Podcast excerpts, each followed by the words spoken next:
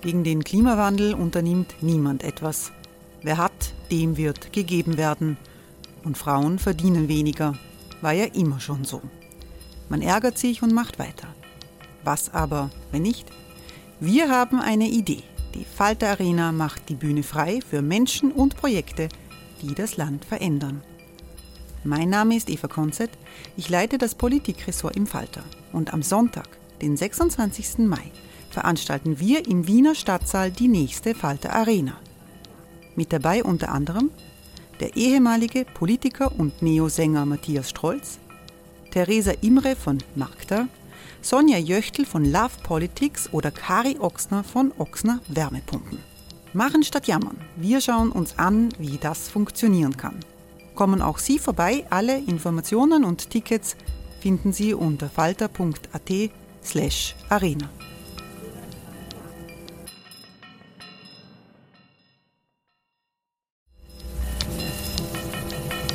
Falter-Podcasts werden durch Werbung unterstützt. Das hilft bei der Finanzierung unseres journalistischen Angebots. Hey, I'm Ryan Reynolds. At Mint Mobile, we like to do the opposite of what Big Wireless does. They charge you a lot, we charge you a little. So naturally, when they announced they'd be raising their prices due to inflation, we decided to deflate our prices due to not hating you. That's right. We're cutting the price of Mint Unlimited from $30 a month to just $15 a month. Give it a try at mintmobile.com slash switch. $45 up front for three months plus taxes and fees. Promo rate for new customers for limited time. Unlimited more than 40 gigabytes per month. Slows. Full terms at mintmobile.com.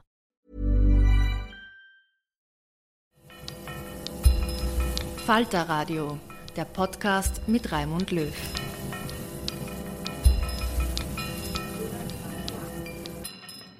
Herzlich willkommen im Falterradio. Mit der Europäischen Union liegt der ungarische Ministerpräsident Viktor Orban im Dauerclinch. Der Widerstand Ungarns gegen einen Boykott der Ölimporte aus Russland erschwert die Sanktionen gegen den Kriegskurs des Kreml. Die letzten Wahlen hat die rechtsnationalistische Fidesz-Partei in Ungarn gewonnen. Orban baut an der von ihm angestrebten sogenannten illiberalen Demokratie, der autoritären Variante eines Mehrparteiensystems. Den Ausnahmezustand ließ er verlängern. Um die Frage, wie freier Journalismus in dieser illiberalen Welt überleben kann und wie Orban auf die Nachbarn ausstrahlt, geht es in der folgenden Sendung. Über den Überlebenskampf unabhängiger Medien in Ungarn, Tschechien und Rumänien berichten am Journalismusfest Innsbruck Marton Gergely von der Wochenzeitung HVG, vom rumänischen Radio International Alex Gröblacher und aus Prag Thomas Lindner von der Wochenzeitung Respekt. Es moderiert Falter Chefreporter Reporterin Nina Horacek. Da würde mich interessieren, Martin, wie ist die Lage der unabhängigen Medien in Ungarn? Ähm, was hat sich da in den vergangenen Jahren kurz zusammengefasst ähm, verändert? Und auch, was bedeutet dieser neuerliche Sieg der Fidesz ähm, für die unabhängige Presse im Land? Also äh, die ungarische Regierung unter Viktor Orban seit 2010 arbeitet akribisch dran, äh, die, äh, die Presselandschaft so äh, zu, umzugestalten, dass ein immer größerer Teil der ungarischen Bevölkerung keine andere Nachrichten mehr bekommt, nur diejenigen, die die ungarische Regierung sehen oder hören lassen will oder wie, wie ich es äh, mich ausdrücken soll. Ähm, 2022 hat das Ganze äh, neue Dimension, eine neue Dimension erreicht. Äh, ein Drittel der ungarischen Bevölkerung hört gar nicht, was die Opposition als Argumenten vor, äh, äh vorbringt. Äh, ein Drittel der ungarischen Bevölkerung äh, liest, hört und äh, bekommt nur die Nachrichten, die die ungarische Regierung es will. Ähm, und äh, zum Beispiel äh, heißt das dann, dass zum Beispiel die äh, Zahlen zur Pandemie nicht mehr verkündet werden. Also ein Drittel der ungarischen Bevölkerung weiß überhaupt nicht davon, dass es die äh, Pandemie äh, immer noch gibt, dass es die äh, Pandemie immer noch Tote fordert. Ähm, aber dadurch lässt es sich sicher besser leben. Ähm, wir haben eine, eine Studie vor ein paar Wochen veröffentlicht, die vier größten Lügen, die die ungarische Regierung in diesem, in diesem Wahlkampf verbreitet hat. Eine davon war, dass äh, Ungarn äh, international überdurchschnittlich gut durch äh, die Pandemie gekommen ist. Äh, Tatsache ist, dass äh, auf äh, eine Million Menschen berechnet sind, ist Ungarn unter den zehn Ländern, die am meisten Menschenleben verloren hat.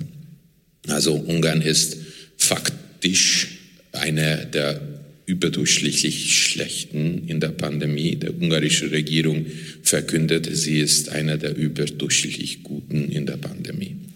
Äh, und in dieser Erhebung gaben 55 Prozent der Menschen äh, die Antwort an, Ungarn habe sich sehr gut, sehr wacker in dieser Pandemie äh, geschlagen. Das kommt einfach davon, dass ein Drittel der Bevölkerung eine andere Version nicht hört. Also die Fakten ist, wird von denen vorenthalten. Eine andere Lüge war, dass die Opposition sollte, die gewinnen, äh, Soldaten in die Ukraine schicken würde. Äh, diese Geschichte war auch falsch. Äh, man konnte im Laufe der Zeit sehen, auch die Amerikaner, die Deutschen, die Österreicher, die Polen und die Tschechen, alle wollen keine Soldaten in die Ukraine schicken. Die ungarische Regierung, Ministerpräsident Orban selbst hat immer wieder gesagt, die ungarische Linke äh, würde Soldaten schicken. Äh, diese Geschichte hat 86 Prozent der Ungarn erreicht und 60 Prozent glauben es.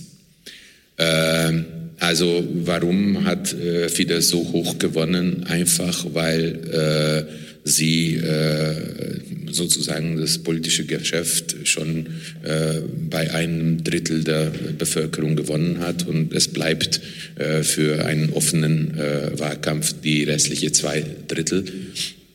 Und äh, für die hat Fidesz auch äh, ganz gute Argumente. Und äh, so entstand dieser, die, dieser Wahlsieg. Darf ich da noch ganz kurz ja. einhaken? Ähm, die Leute könnten ja auch dein Magazin lesen. Also es ist ja nicht verboten.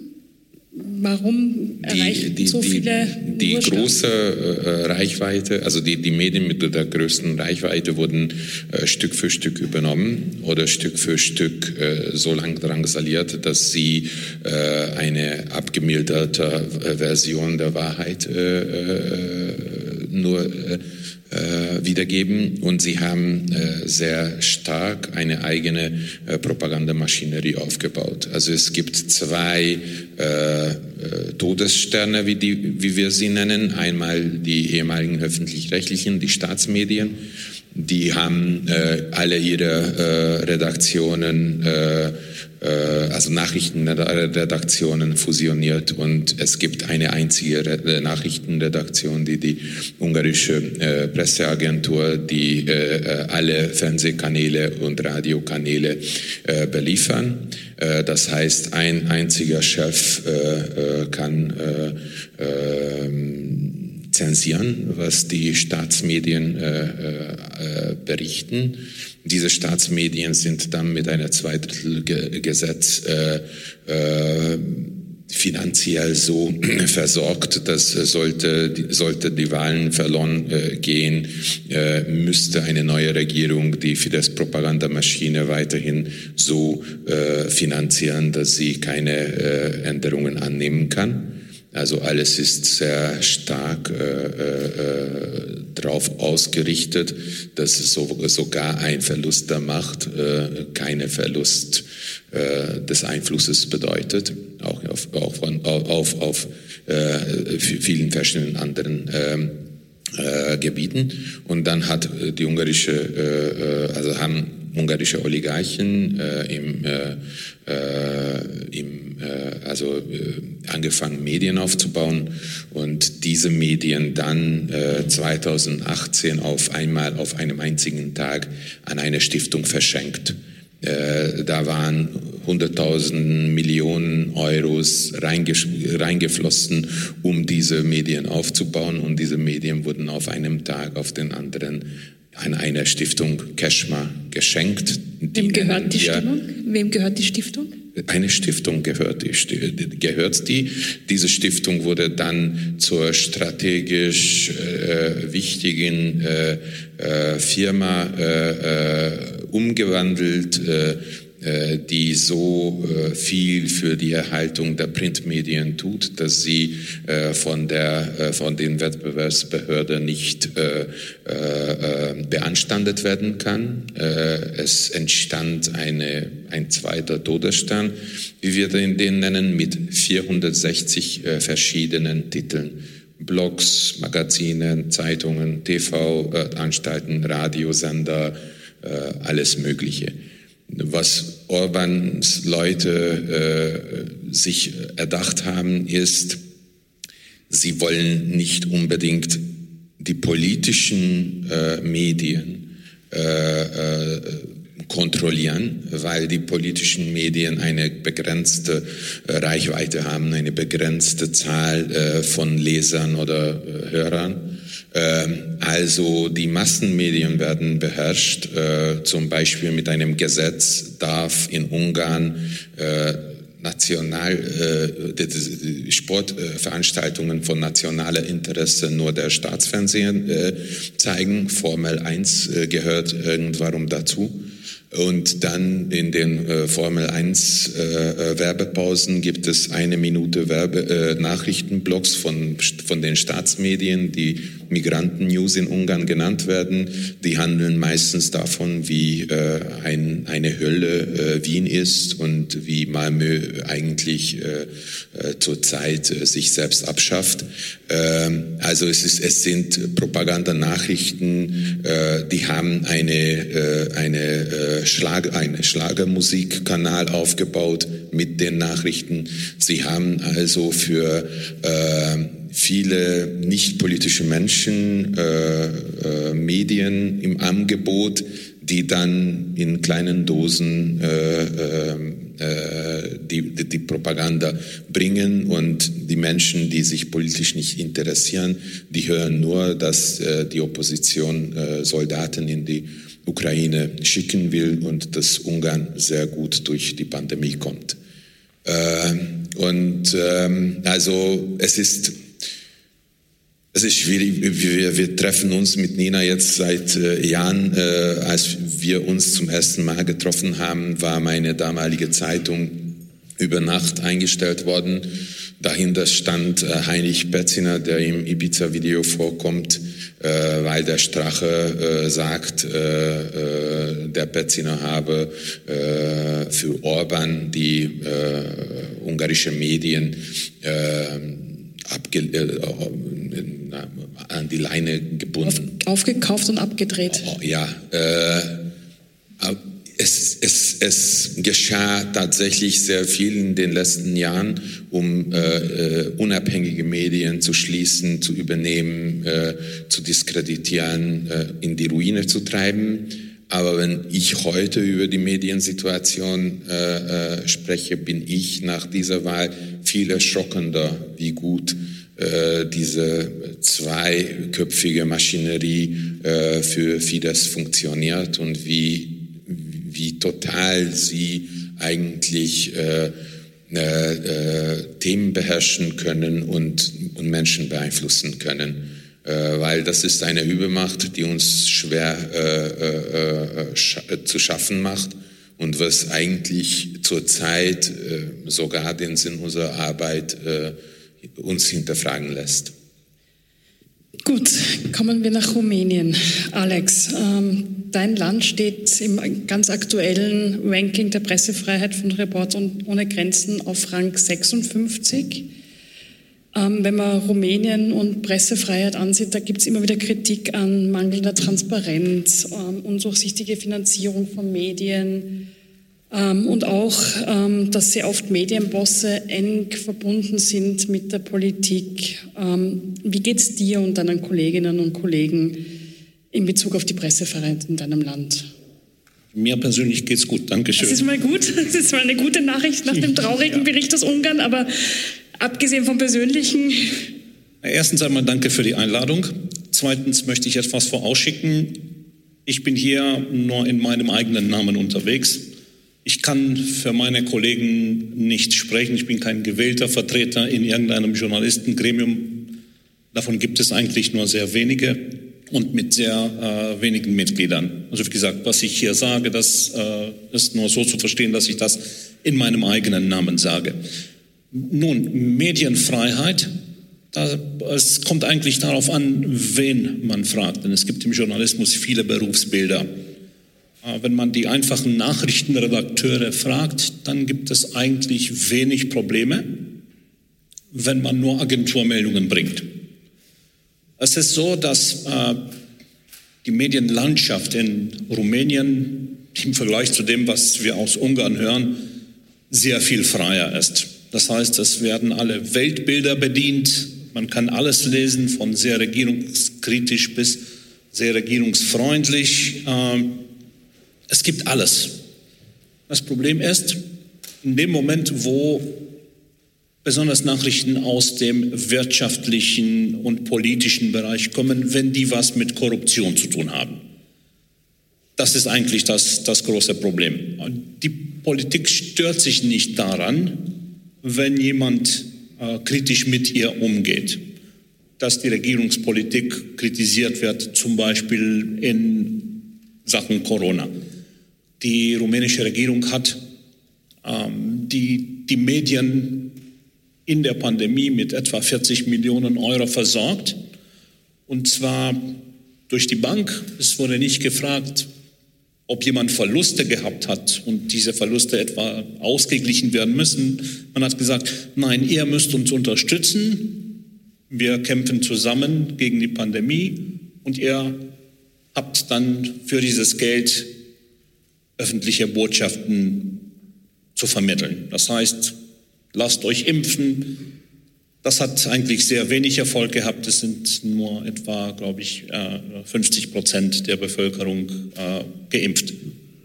Das Problem ist, was passiert mit den zugegeben wenigen Journalisten, die Korruption aufdecken? Da haben wir ein Problem. Äh, der prominenteste Fall, Emilia Scherkan, die hat aufgedeckt, dass unser Premierminister, ein Ex-General, möglicherweise ein Plagiat begangen hat. Das heißt, er hat eine wissenschaftliche Arbeit geschrieben und in dieser Doktorarbeit hat er offenbar relativ viel abgeschrieben. Was ist passiert? Die Frau hat Drohungen bekommen. Es wurden Bilder aus ihrer Vergangenheit im Internet veröffentlicht. Sie ist dann zur Polizei gegangen. Und von der Polizei scheint es so zu sein, dass viel mehr Bilder ins Internet gestellt worden sind und die dort erschienen sind. Sie hat wiederum Anzeige erstattet da hat sich sogar der Innenminister gemeldet und da hat auch der Premierminister gesagt, nee, das muss aufgeklärt werden und so weiter. Aufgeklärt wurde es nicht. Der Polizeichef hat irgendeine abstruse Theorie in den Raum gestellt. Er hat gesagt, ja, das ist eigentlich die Quelle, von der aus diese Bilder ins Internet geraten sind und äh, das war eigentlich ein, eine gefälschte Internetseite. Also war es das auch nicht. Im Moment ist der Fall also nicht aufgeklärt worden. Der Premierminister ist jetzt allerdings in Sicherheit, denn jemand hat Strafanzeige bei der Staatsanwaltschaft geleistet.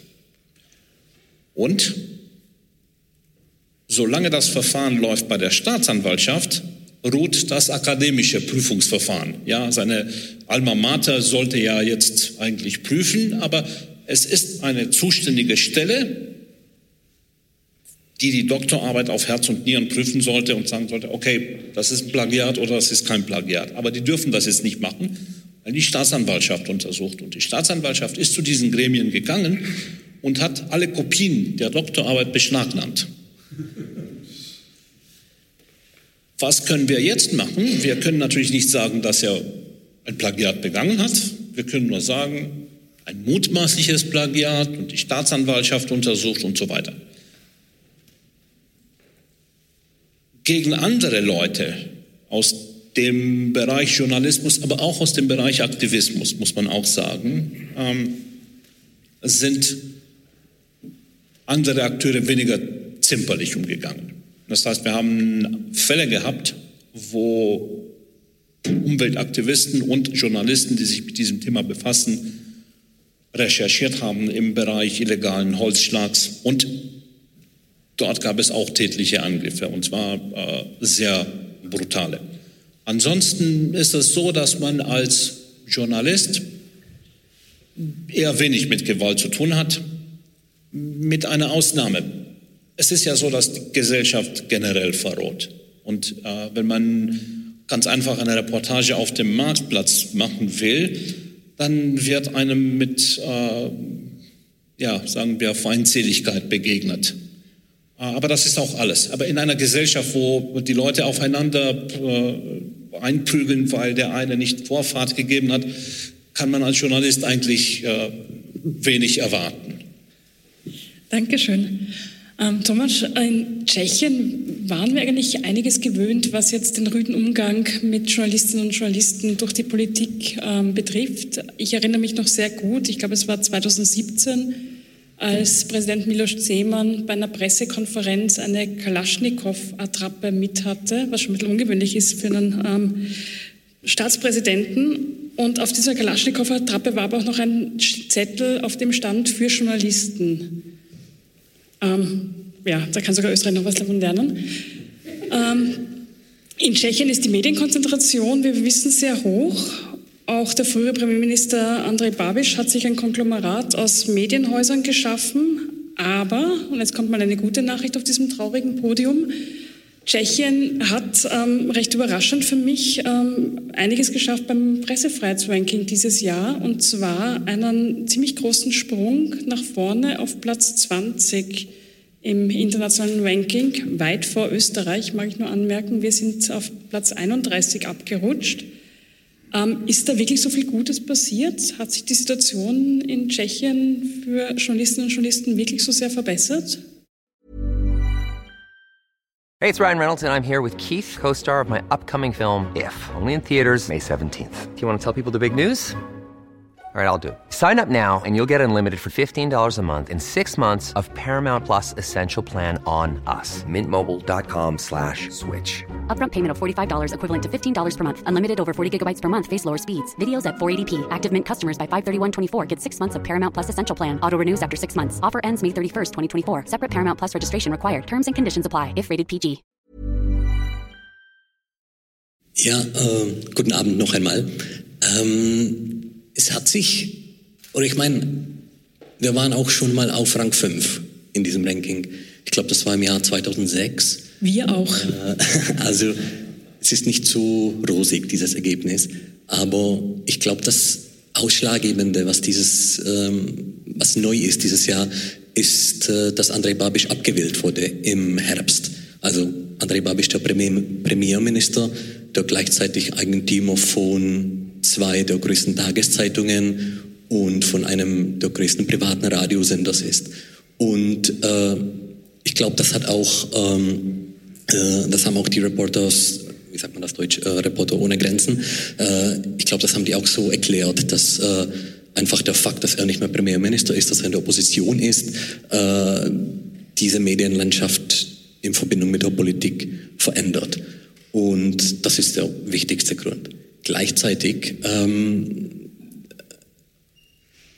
muss ich schon sagen, dass wenn ich über Ungarn höre oder lese oder wenn Alex über Rumänien spricht, dann sind wir schon in einer äh, fast privilegierten Position in Tschechien, ja, dass äh, diese Art von ähm, Druck zum Beispiel ähm, durch Gesetze die Freiheit äh, der Journalisten so einzugrenzen, das gibt es eigentlich nicht. Die öffentlich-rechtlichen öffentlich-rechtlichen Medien, sei es der Rundfunk oder TV, ähm, die sind zwar unter politischen Druck, müssen sich da immer wehren, können wir vielleicht noch später drüber reden, aber äh, sie wehren sich bislang ziemlich erfolgreich. Also die Hauptnachrichten im Fernsehen, im Radio sind stark und unabhängig und diese beiden Rundfunkfernsehen genießen auch ziemlich hohes Vertrauen in, in der Gesellschaft. Also die öffentlich-rechtlichen sind immer noch ja, irgendeine Säule von dem Medialsystem bei allen Problemen. Gleichzeitig sind wir es bei den Aber, äh, ist es schon so, dass diese jahrelange zum Beispiel Rhetorik von äh, Präsident Seemann, der wirklich seit 25 Jahren gegen die Journalisten äh, immer nur Journalisten als Idioten bezeichnet und bei jeder Gelegenheit die Journalisten irgendwie ähm, äh, ja, erniedrigt fast, fast ziemlich viel äh, Journalisten aus äh, unserer Wochenzeitschrift, die ihm gegenüber einfach kritisch ist und vieles, viele Affären aus seinem Umfeld aufgedeckt hat. Er wollte uns äh, vor Jahren mal äh, kaputt machen durch eine Riesenklage, die er aber verloren hat. Also gibt es uns noch. Ähm, aber das wirkt einfach nach, weil äh, Seemann, ähm, ja, jetzt ist seine Popularität äh, ähm, gesunken, aber langzeitig äh, spricht er durch seinen, seinen Populismus äh, ja, die Hälfte der Gesellschaft an. Und wenn man da konsequent wieder und wieder über Journalisten als Idioten redet, dann sieht man das schon im Vertrauen, die unsere, äh, unser Beruf in der Öffentlichkeit hat äh, und das relativ niedrig ist.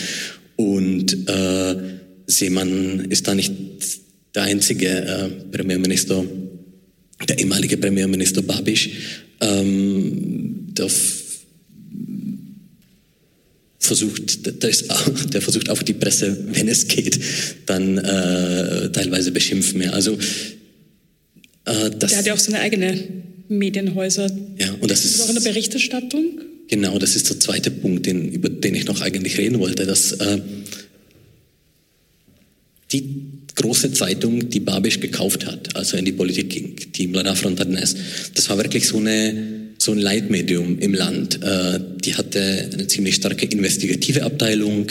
Ähm, man konnte viele berechtigte Kritik haben an irgendwelchen Pulverisierungsaspekten der Zeitung. Aber es war eine angesehene Zeitung, die vieles äh, gut gemacht hat.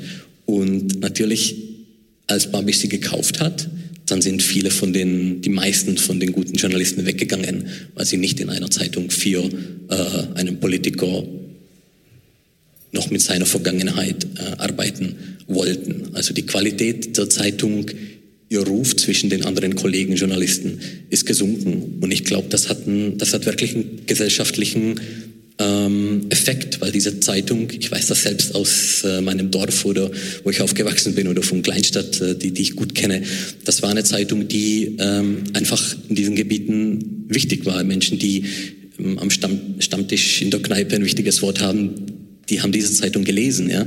Und wenn auf einmal die Qualität dieser Zeitung so äh, sinkt und das Ansehen dieser, dieser Zeitung so sinkt, dann hat das irgendeinen Einfluss, den ich wenigstens, das kann ich durch keine Studie belegen, das kann ich nur durch meine Beobachtung da äh, belegen, schon einen Einfluss äh, hat. Ja? Und gleichzeitig natürlich, die Zeitung ist zwar heute, hat viel weniger Leser als vor Jahren, als Babi sie gekauft hat, aber das haben alle Zeitungen, Tageszeitungen. Und gleichzeitig äh, deckt sie aber wenig von diesen neuen Investigativskandalen auf. Und gerade bei Babisch und seinen ähm, ja, Konflikt, äh, wie sagt man das, ähm, Interessenkonflikten zwischen seinen politischen ähm, äh, Ämtern und seinen wirtschaftlichen Interessen konnte man sehen, dass die, die Zeitung nicht wirklich aktiv war. Ja. Das wurde nicht als Top News gehandelt, da wurde nicht wirklich Neues gebracht. Da konnte man schon sehen, dass äh, eher ziemlich unkritische Interviews mit ihm veröffentlicht werden. Ja. Oder äh, es gab ein Beispiel, wo ein, ähm, das war in einer anderen Zeitung oder Website von die Babisch äh, als Eigentümer hat, dass da äh, auf einmal ein, ein Opinion Piece, ein Kommentar zu Flüchtlingen äh, veröffentlicht wurde, äh, das an die Journalisten von der Kanzlei des Premier, Premierministers weitergeleitet wurde. Ja, also solche, äh, solche Geschichten passieren da und ja. Thomas hat ähm, erwähnt eine SLAP-Klage, also eine Einschüchterungsklage gegen ein Medium als Mittel, ähm, da Druck zu erzeugen aus der Politik hat Gott sei Dank nicht funktioniert. Kennt ihr das aus, aus Ungarn oder aus Rumänien auch? Alex, du schüttelst schon, du nickst schon. Ja, bei uns ist das schon ein, äh, ein Thema und ist eigentlich auch ein Thema in dem Bericht von äh, Reporter ohne Grenzen gewesen. Vielleicht auch ein Grund für den äh, Absturz, zusammen mit der Tatsache, dass bei uns in der Pandemie aufgrund des Notstands der Staat die Möglichkeit gehabt hat, äh, so ein gutes Dutzend äh, Webseiten zu schließen. Äh, SLAP, also Strategic Litigation Against Public Participation. Okay, jetzt hätte ich fast meine Übersetzerkarriere aufs Spiel gesetzt, aber ich habe das noch geschafft. Ähm, Sagen wir einfach Einschüchterungsklage. Ja, aber es geht um die Strategie eigentlich. Das, es, es geht nicht darum, dass irgendein Politiker etwas Persönliches geht gegen einen Journalisten, sondern das wird auch wirklich strategisch gemacht. Das gibt es bei uns. Ähm, es gibt zum Beispiel Klagen äh, von einem Bezirksbürgermeister, der den Journalisten einer Tageszeitung vorgeworfen hat und damit auch mit einer Strafklage vorgegangen ist gegen sie, eine Straftätergruppe gebildet zu haben, um seine, äh, seinen Interessen äh, zu schaden. Und die Staatsanwaltschaft, die muss ermitteln. Ein eine weitere Möglichkeit ist, dass man zum Beispiel, ein, das ist einem äh, Journalistenkollegen aus Brela passiert, der hat über Kinderpornografie bei einem ähm, lokalen Geschäftsmann, glaube ich, äh, berichtet. Und dieser Geschäftsmann hat dann Anzeige erstattet und die Staatsanwaltschaft ist bei dem Journalisten vorstellig geworden und hat seinen Computer beschlagnahmt, denn das war ja eine Straftat. Er hatte ja auch die Kinderpornografiebilder auf seinem äh, Computer. Eine andere Möglichkeit ähm, ist natürlich, wenn man sagt, wir machen, das, wir machen da keine Strafklage, wir machen eine Zivilklage, eine Schadensersatzklage. Wenn man als Journalist, der vielleicht 1000 äh, Euro verdient im Monat, eine äh, Schadensersatzklage von, weiß ich nicht, 500.000 Euro am Hals hat, da wird einem schon mulmig zumute. Ja, das, das wird also als Instrument durchaus eingesetzt gegen Journalisten. Und bei euch in Ungarn ist das ein Thema? Eigentlich nicht. Äh, strategisch denken sie anders. Ähm, also Klagen, äh, haben, Klagen treffen die Propagandamedien. Äh, die Oppositionspolitiker versuchen sich äh, äh, durch Klagen gegen Lügengeschichten über sich äh, zu wehren. Äh, aber da äh, die Kontrolle des Staates so weit, weit vorgeschritten ist, ähm, ist alles mit eingerechnet. Also die Lüge kommt, die Lüge, auf die Lüge spielen dann Orbans Leute, auch Orban selbst an. Ähm, und mit diesen Lügen werden äh, Politiker äh, halt politisch vernichtet. Äh, die klagen dann gegen die Zeitungen, die das äh, veröffentlichen und die äh, Gerichte äh, helfen dabei, äh, immer die äh, Termine so zu setzen, dass äh, es äh, zu Schadenersatz nach den Wahlen äh, kommt. Also es ist so, dass die Oppositionspolitiker meistens diese Klagen letztendlich gewinnen. Sie bekommen äh, ein kleines Geld, aber das ist dann äh, schon äh, alles entschieden. Also dann äh, haben sie schon die nächste Wahl wieder verloren. Ähm, ich glaube, äh, strategisch äh, wählt die ungarische Regierung nicht zu klagen, weil ein, ein Mittel, äh, die äh, unabhängigen Medien äh, zu diskreditieren oder, oder zu schwächen ist, wenn gar nichts eine Konsequenz hat.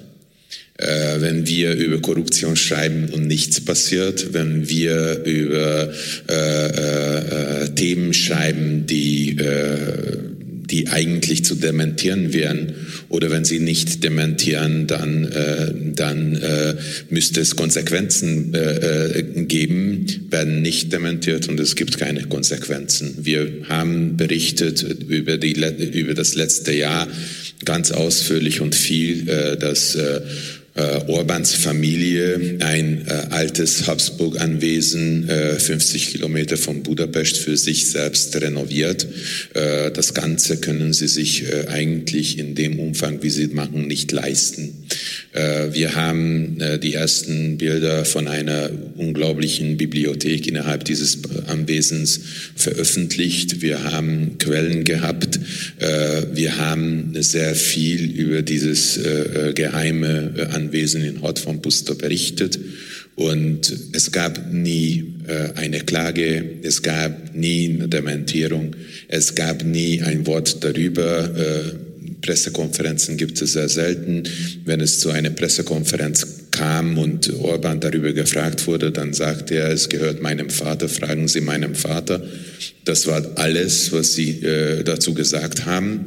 Eigentlich war die Geschichte, also wir, wir, wir, wir hatten unheimlich viel darüber nachgedacht. Können wir diese Bilder der Bibliothek bringen? Stimmen sie? Ähm, wie, wie, wie, wie, wie äh, ähm, kann ich sie validieren? Äh, was wären die Konsequenzen, äh, wenn wir das bringen? Das ist ein Privatgrundstück von einem äh, von, von, von Orbans Vater. Auf dem Papier sind wir berechtigt, das zu bringen. Was für GDPR Bußen wir rechnen müssen? Finden wir genügend Quellen, die alles für uns bestätigen? Also wir haben uns sehr viel Mühe gegeben. Und ein Teil der Bekämpfung dieser Artikel war, sie einfach nicht äh, anzusprechen, einfach zu verschweigen, einfach sich nicht damit auseinanderzusetzen. Gibt es eine Klage, dann, dann, gibt, dann müssen die äh, Richter sich damit befassen, dann können wir unseren, unsere Geschichte weitererzählen. In Ungarn werden unabhängige Medien in dem Sinne äh, äh, eigentlich äh, äh, nicht direkt getroffen, aber indirekt sehr stark beeinträchtigt, dass keine Geschichte eine Konsequenz hat. Es, es ist äh, immer lähmender, äh, es ist auch für die Leser ist es, ist, ist es schlecht. Es ist so, wie wenn man einen Hitchcock-Film sieht. Es gibt Suspense, es gibt das, es gibt äh, die Tat, äh, man will wissen, äh, die ersten äh, äh, Anzeichen sind da und dann verpufft die Geschichte, weil die Polizei schreitet nicht ein, die Staatsanwaltschaft streitet nicht ein, es wird keine äh, Gerichtsbefassung geben, die, die Geschichten werden nicht zu Ende gezählt. Die Geschichten werden immer angefangen und nie zu Ende gezählt. Und das äh, äh, macht uns zu schaffen als Journalisten und das macht unsere Leser zu schaffen und sagen, warum soll ich schon wieder eine, eine, eine, eigentlich ein guter Artikel, aber viel, mit viel Vermutung, äh, das beschreibt, wie, wie europäische Fördergelder wegfließen weg, äh, fließen in Habsburg-Anwesen, in den äh, eigenen Medien, in äh, was weiß ich alles, dass der Schwiegersohn äh, äh, Handelsketten kaufen kann.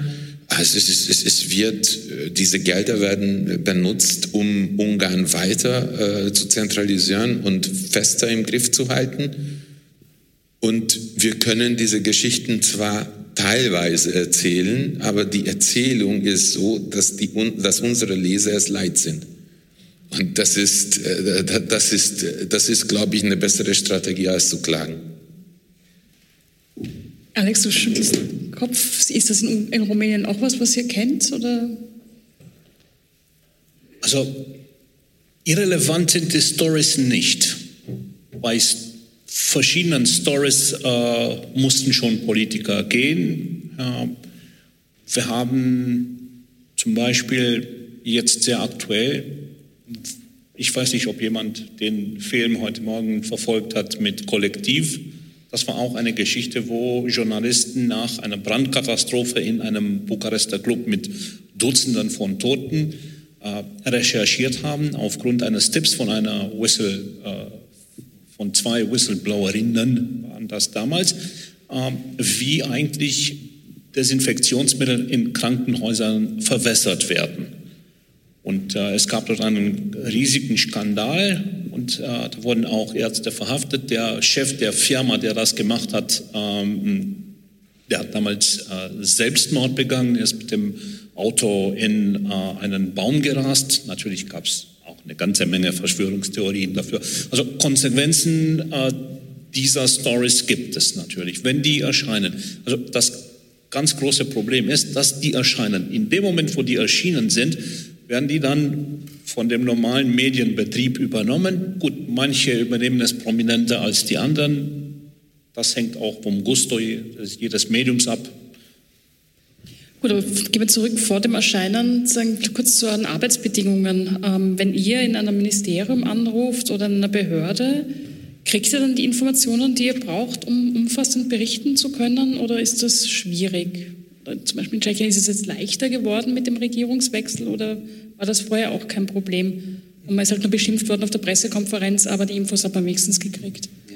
Ja, dann, ich muss da, bevor ich antworte, natürlich sagen, ich habe da mit diesen nicht meine tagtägliche Erfahrung, weil ich bin Auslandsreporter äh, pur bei Respekt, äh, mach, also machte nie Innenpolitik, also kann ich äh, es schwer so von ja wirklich meiner äh, Leibeserfahrung erzählen, ja.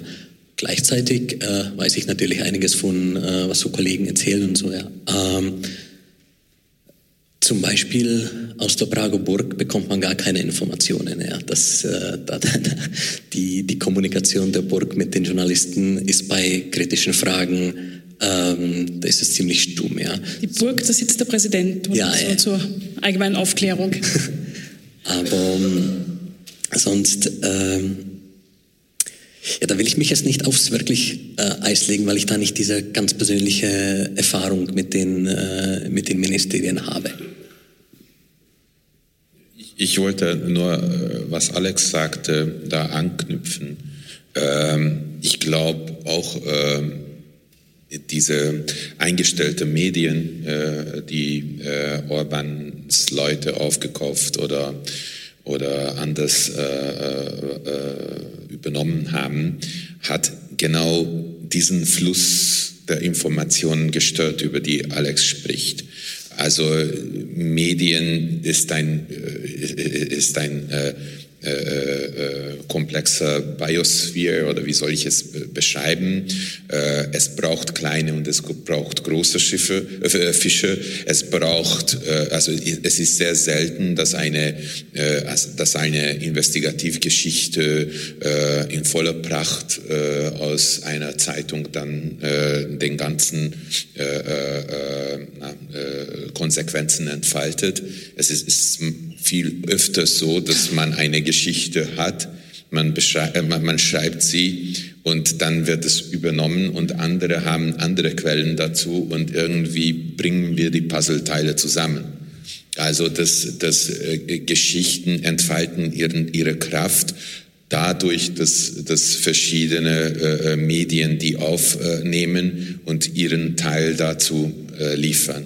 Und dieser Fluss äh, der Informationen, der Geschichten und der Quellen ist durch all den äh, Zeitungen, die eingestellt worden sind, äh, immer wieder äh, äh, gehindert worden. Und jetzt sehen wir die Sache jetzt nochmal auf das Habsburg-Anwesen zurückzukommen, dass unsere unabhängige Mitstreiter die nicht bringen. Äh, sie haben irgendwie das Gefühl, das ist nicht unsere Geschichte, warum sollten wir dann irgendwie dafür Risiken eingehen? Ähm, die Reichweite solcher Geschichten verpuffen auch durch diese gestörte Medienlandschaft und auch eine zunehmende erbitterte Konkurrenz ums Überleben für die restlichen Unabhängigen. Äh, und wenn du im die Frage, ob, ob wir zur Pressekonferenzen vorgeladen werden. Äh, ich hoffe also, eingeladen, nicht vorgeladen. Ja, also es ist, äh, es ist sehr schwierig, äh, denke ich manchmal. Äh, also man stellt andere Länder einfach so vor, wie das eigene eigentlich funktioniert. Also das Wahlkampf bedeutet, dass Menschen sich im TV streiten. Es gab keine einzige äh, Sendung, in der ein Regierungsmann und ein Oppositionsmann zusammensaß. Der äh, Oppositionskandidat ist ein äh, Bürgermeister der äh, einer der groß, größeren ungarischen Städte, also die äh, eine der 23 größten seit fünf Jahren und er hat den Ministerpräsidenten noch nie in seinem Leben getroffen. Äh, Orban hat keine äh, kritische Fragen in diesem Wahlkampf beantwortet. Es gibt ein schönes Video von, von, von, von vom Portal Telex, dass sie, äh, dass Orban eigentlich äh, Veranstaltungen nur für Fidesz äh, äh, Parteimitglieder im, auf dem Lande äh, besuchte. Äh, diese waren dann vorgetäuscht äh, äh geplant. Äh, also eigentlich sollte Orban nicht kommen. Also die, die waren nicht angekündigt. Äh, und ähm, und die wussten, dass es ein Restrisiko besteht, dass jemand, der 100 eingeladen sagen könnte, jemand kommt von der Budapester Zentrale und deswegen wurde dann äh, so die Veranstaltungsort gewählt, dass sie hermetisch abgeriegelt werden kann. Und äh, zwei verschiedene Orban-Limousine haben dann alle getäuscht äh, und so reingefahren. Also Orban hat keine einzige äh, unangemeldete Frage in diesem Wahlkampf bekommen. Er hat nie einen Oppositionellen getroffen. Ähm, und im ungarischen Staatsfernsehen äh, haben alle äh, äh, Parteien oder Formationen, die eine Landesliste aufstellen konnten, die Chance bekommen, fünf Minuten zu reden. Also der Kandidat der Opposition, immerhin am Ende hat er 35 Prozent geholt, war ein einziges Mal in vier Jahren im Staatsfernsehen Fünf Minuten durfte er reden. Fragen wurden nicht gestellt. Es war so, dass es ein, ein Dienstag ist um acht. Er ist früher gekommen und er ist halbe Stunde früher rangekommen. Also alle äh, Journalisten, die äh, den Wecker gestellt haben, um acht Uhr morgen früh den Marquis im Staatsfernsehen zu sehen, äh, haben es verpennt, weil es schon ab halb acht gelaufen ist. Also es ist, es ist, es ist, wie Sie einen Wahlkampf vorstellen, ist nichts mit dem, was wir da haben. Äh, wir versuchen natürlich immer wieder Kontakte zu Regierungsmitgliedern zu knüpfen. Ähm, die müssen von Propagandaminister Erlaubnis bitten, um ein Interview führen zu können. Äh, ist der wirklich Propagandaminister? Anton Rogan wird wird äh, als äh, äh Chefminister, also Chef für Kommunikation im Rang eines Ministers, äh, ja, äh, also einfach gesagt Propagandaminister. Das ist das tatsächlich, was er macht. Ähm, also es ist, ähm, äh, er, er, entscheidet und dieses Mal haben wir kein Interview von irgendjemandem gekriegt. Also niemand wurde ein Interview gewährt. Du wolltest noch was? Ja, mir ist da noch eine Geschichte eingefallen äh, beim Zuhören, die auch auf deine vorherige Frage irgendwie anknüpft. Und zwar ähm, bei den Wahlen voriges, voriges Jahr hatten wir so eine, eine Tendenz, die ja wirklich an dieses Urbanische erinnert, die so im Anfang war. Und zwar Konkretes Beispiel, meine Kollegin wollte eine Reportage über den Wahlkampf von damaligen Premierminister Babiš äh, auf dem Land schreiben, im Ustezki-Kraj, das ist so Nord, äh, Nord, das Nordwesten von, von Bremen und so eine Hochburg von, von äh, Babisch-Wählern und auch von den Nationalisten und früher von den Kommunisten. Und es war eigentlich unmöglich für sie, äh, eine Zeit lang herauszufinden, äh, wo Babisch hinreisen wird, wo er die Bürger treffen wird, wo er mit jemandem reden wird. Es gab keine offiziellen Veranstaltungen und auch auf der Facebook-Seite ähm, von der Partei vom Premierminister konnte sie nichts äh, herausfinden und musste sie über Kontakte in Ustinadlabem, also in der, in der Region, äh, Menschen bitten, damit die sich dort zu Facebook anmelden und irgendwelche Seiten anschauen, die noch in dieser Region wirklich zugänglich und öffentlich waren. Und nur dank dessen hat sie aus Prag die Information bekommen, wann und wohin sie zur Reportage äh, fahren soll und wo sie dann Babisch irgendwo äh, in einem Altersheim zum Beispiel treffen wird. Ja? Also diese, diese Tendenzen gab's und äh, es ist auch kein Zufall, dass, äh, dass äh, Ex-Premierminister Babiš und Viktor Orban so eine ja, Männerfreundschaft äh, hatten und äh, von denen wir als Journalisten auch ein bisschen Befürchtungen haben, wie viel er da wirklich lernen will in, in Ungarn. Aber gleichzeitig natürlich, sonst hatten Kollegen mit Ministerien äh, normale äh, Kontakte, wir hatten normale Interviews mit, mit Ministern. In der, in der Hinsicht war das von Weitem nicht so wie, wie die Lage in Ungarn. Aber im Wahlkampf gibt es dann eine journalistische Schnitzeljagd durchs Land, um den Kandidaten zu finden. Ähm, Thomas, du hast schon gesagt, dass die öffentlich-rechtlichen Medien, der Rundfunk, ähm, auch unter Druck ist, aber das sagen, journalistisch wertvolle Arbeit leisten. Du hast schon gesagt, wann die Opposition auftreten darf, nämlich eine halbe Stunde früher, wenn alle schlafen. Ähm, wie ist denn das mit dem öffentlich-rechtlichen Rundfunk in Rumänien? Wie viel politischen Einfluss gibt es denn da? Okay, anknüpfend äh, an das, äh, was Martin gesagt hat, bei uns hat die Opposition, zumindest in den öffentlich-rechtlichen, aber auch generell in den audiovisuellen Medien, recht guten Zugang. Ähm, es gibt zwar einen Amtsbonus für den Premierminister oder für den Präsidenten. Bei uns schwebt der Präsident so irgendwo über der Parteienlandschaft, obwohl auch er Parteichef war. Zum Beispiel beim äh, Klaus Johannes war er Parteichef der Liberalen, aber er ist parteifrei jetzt, also ist verpflichtet auszutreten. Aber er hat diesen Amtsbonus. Die Opposition kommt aber auch vor und es gibt bei den öffentlich-rechtlichen ähm, auch eine Verpflichtung, wirklich äh, akribisch zu messen, pro Minute, wie viel Zugang wer äh, bekommt.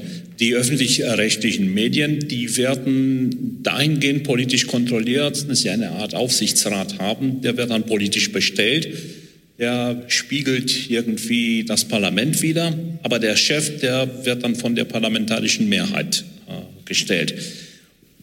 Ich wollte aber nicht schuldig bleiben mit der Frage, wie das ist mit der Informationsbeschaffung und wie offen äh, die Behörden damit sind. Bei uns gibt es ein Informationsfreiheitsgesetz.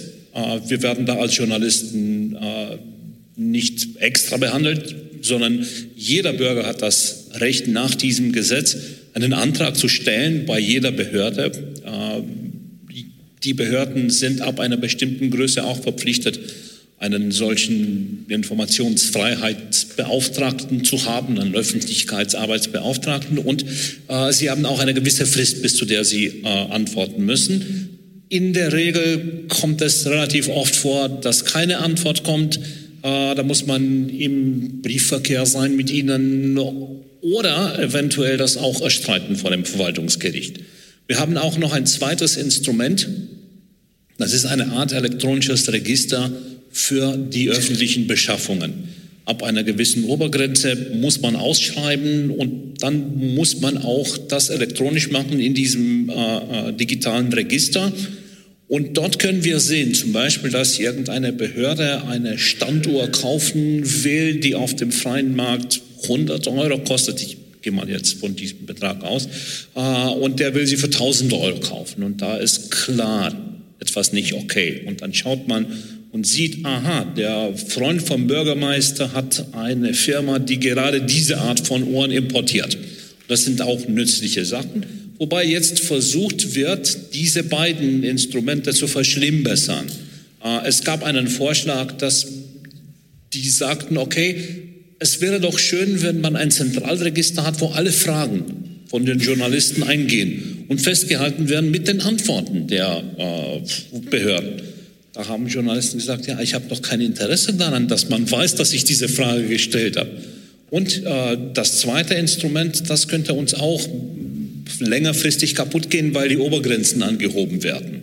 Kurz zum Wirtschaftlichen. Ähm, in Österreich haben wir die ähm, Tradition im negativen Sinn, dass über Inserate sehr viel Medienförderung betrieben wird. Also das Offiziell sind diese Inserate natürlich da, dass die Bevölkerung informiert wird über die Politik der Regierung und über Maßnahmen. In Wirklichkeit ist einfach nachweisbar, es fließt wahnsinnig viel an den Boulevard. Und ähm, nach den diversen Inseratenaffären steht natürlich auch im Raum ähm, Geld aus dem Ministerium für nette Berichterstattung.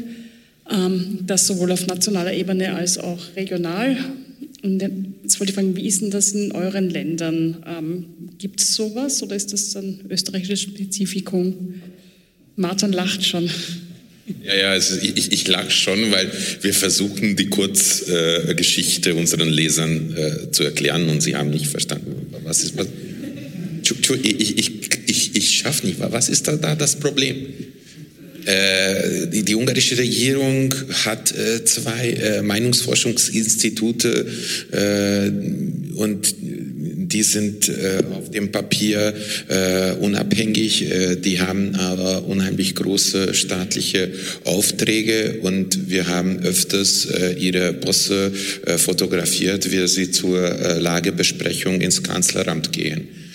Ähm, Inserate, also staatliche Inserate, also der Anteil der staatlichen Inserate in der größten Tageszeitung der Regierung ist über 85 Prozent. Also über 85 Prozent der Inserate werden von staatlichen Stellen in der äh, Tageszeitung Magyar geschalten. Äh, und äh, bei HVG null. Äh, also es ist äh, so, dass die Finanzrahmen in, in, in, in Ungarn äh, zweigeteilt ist. ihre eigenen Medien finanziert die ungarische Regierung aus Steuergeld. Äh, es kann äh, staatliche Inserate sein und auch äh, Inserate von staatseigenen Unternehmen wie die, Lot wie die Lotterie und, und aus dem Energiesektor und, und andere staatliche Unternehmen. Äh, diese staatlichen Unternehmen äh, funktionieren ja überhaupt nicht, als äh, wären sie nicht politisch beeinflusst. Wenn wir eine Frage an die ungarische Post schicken, dann schicken sie uns zurück, äh, wir wollen uns an der Kampagne von George Soros nicht äh, beteiligen. Schreibt die ungarische Post auf die Frage, äh, wie viele der Beschäftigten in Kurzarbeit müssen. Und das ist die Antwort. Äh, der größte Sportclub untersteht einem Fidesz-Mann. Äh, Ferencváros äh, hat irgendwie verkündet, sie holen ein neues Sponsor.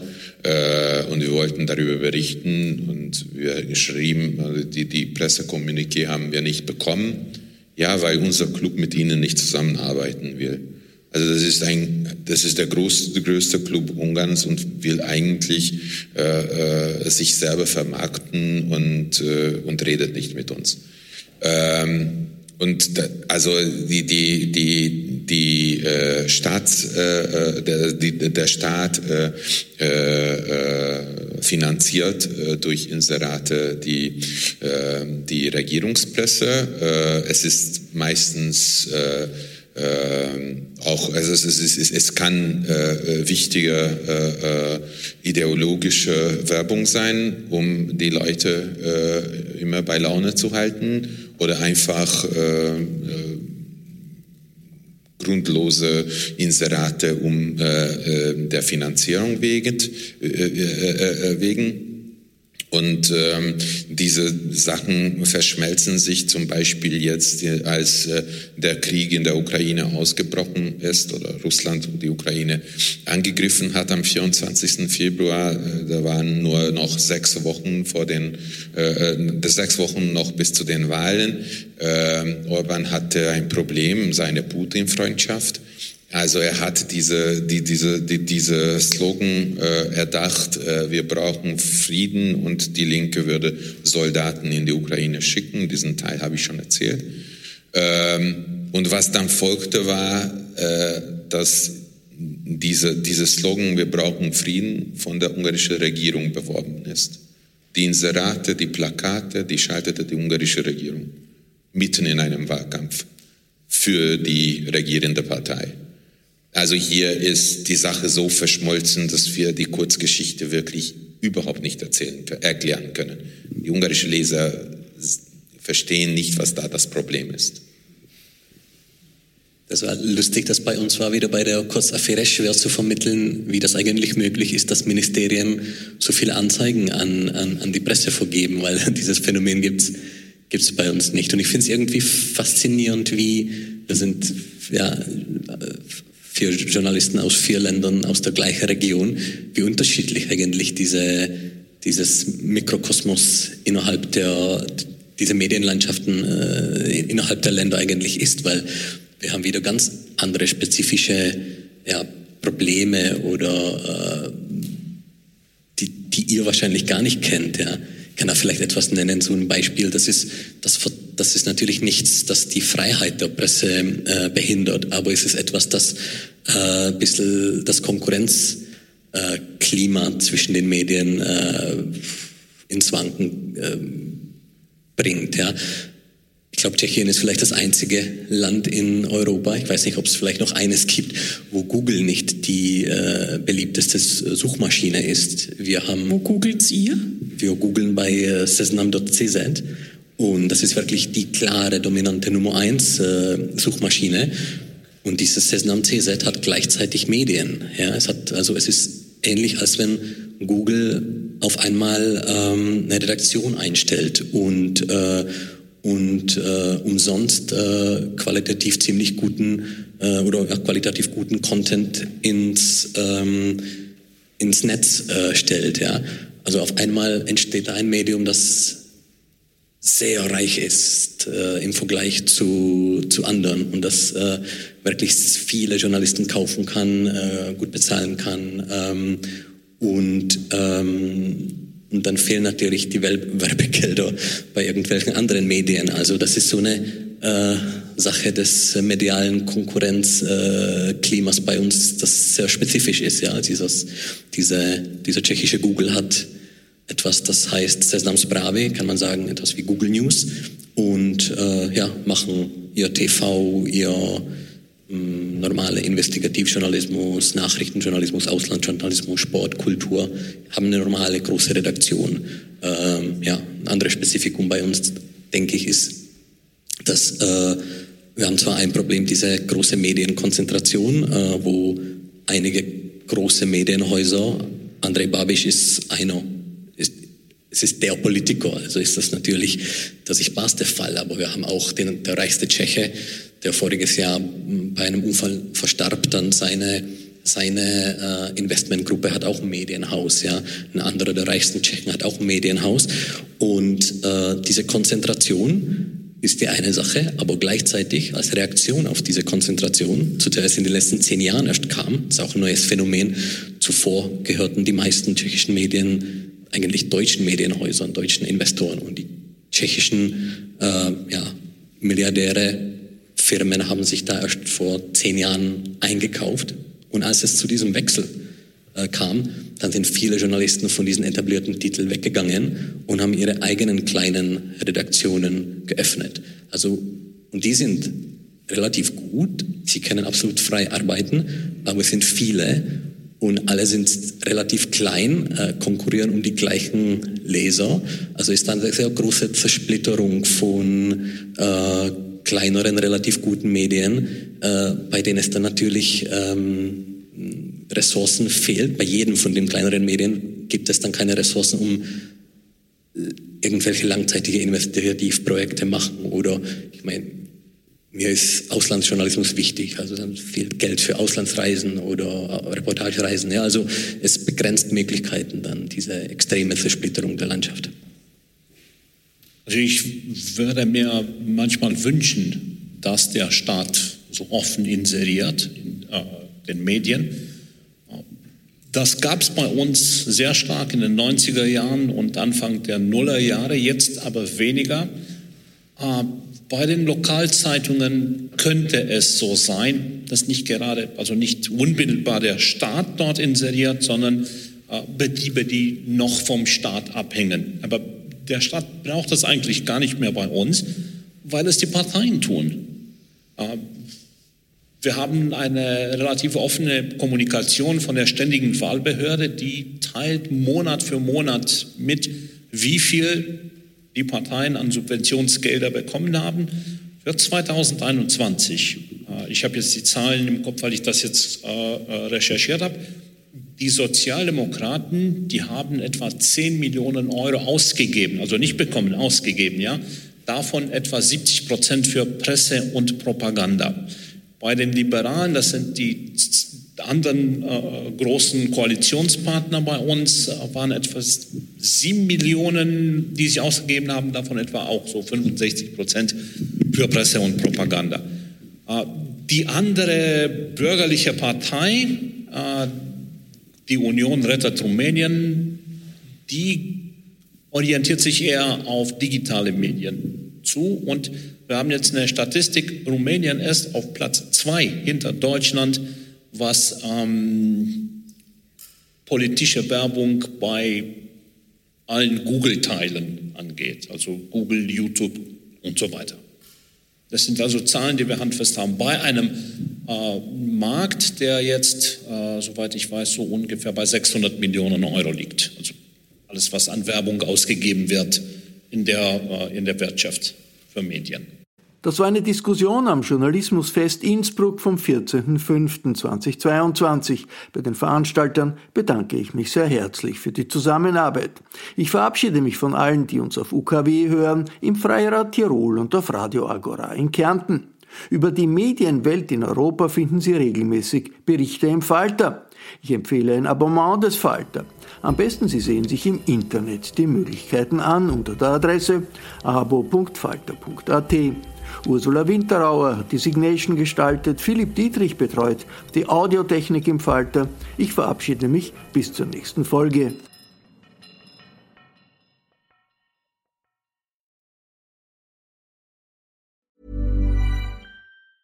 Planning for your next trip? Elevate your travel style with Quince. Quince has all the jet setting essentials you'll want for your next getaway, like European linen, premium luggage options, buttery soft Italian leather bags, and so much more and is all priced at 50 to 80% less than similar brands. Plus, Quince only works with factories that use safe and ethical manufacturing practices. Pack your bags with high-quality essentials you'll be wearing for vacations to come with Quince. Go to quince.com/pack for free shipping and 365-day returns. Imagine the softest sheets you've ever felt. Now imagine them getting even softer over time. That's what you'll feel with Bowl and Branch's organic cotton sheets. In a recent customer survey, 96% replied that Bowl and Branch sheets get softer with every wash. Start getting your best night's sleep in these sheets that get softer and softer for years to come. Try their sheets with a 30-night guarantee. Plus, get 15% off your first order at bowlandbranch.com. Code BUTTERY. Exclusions apply. See site for details.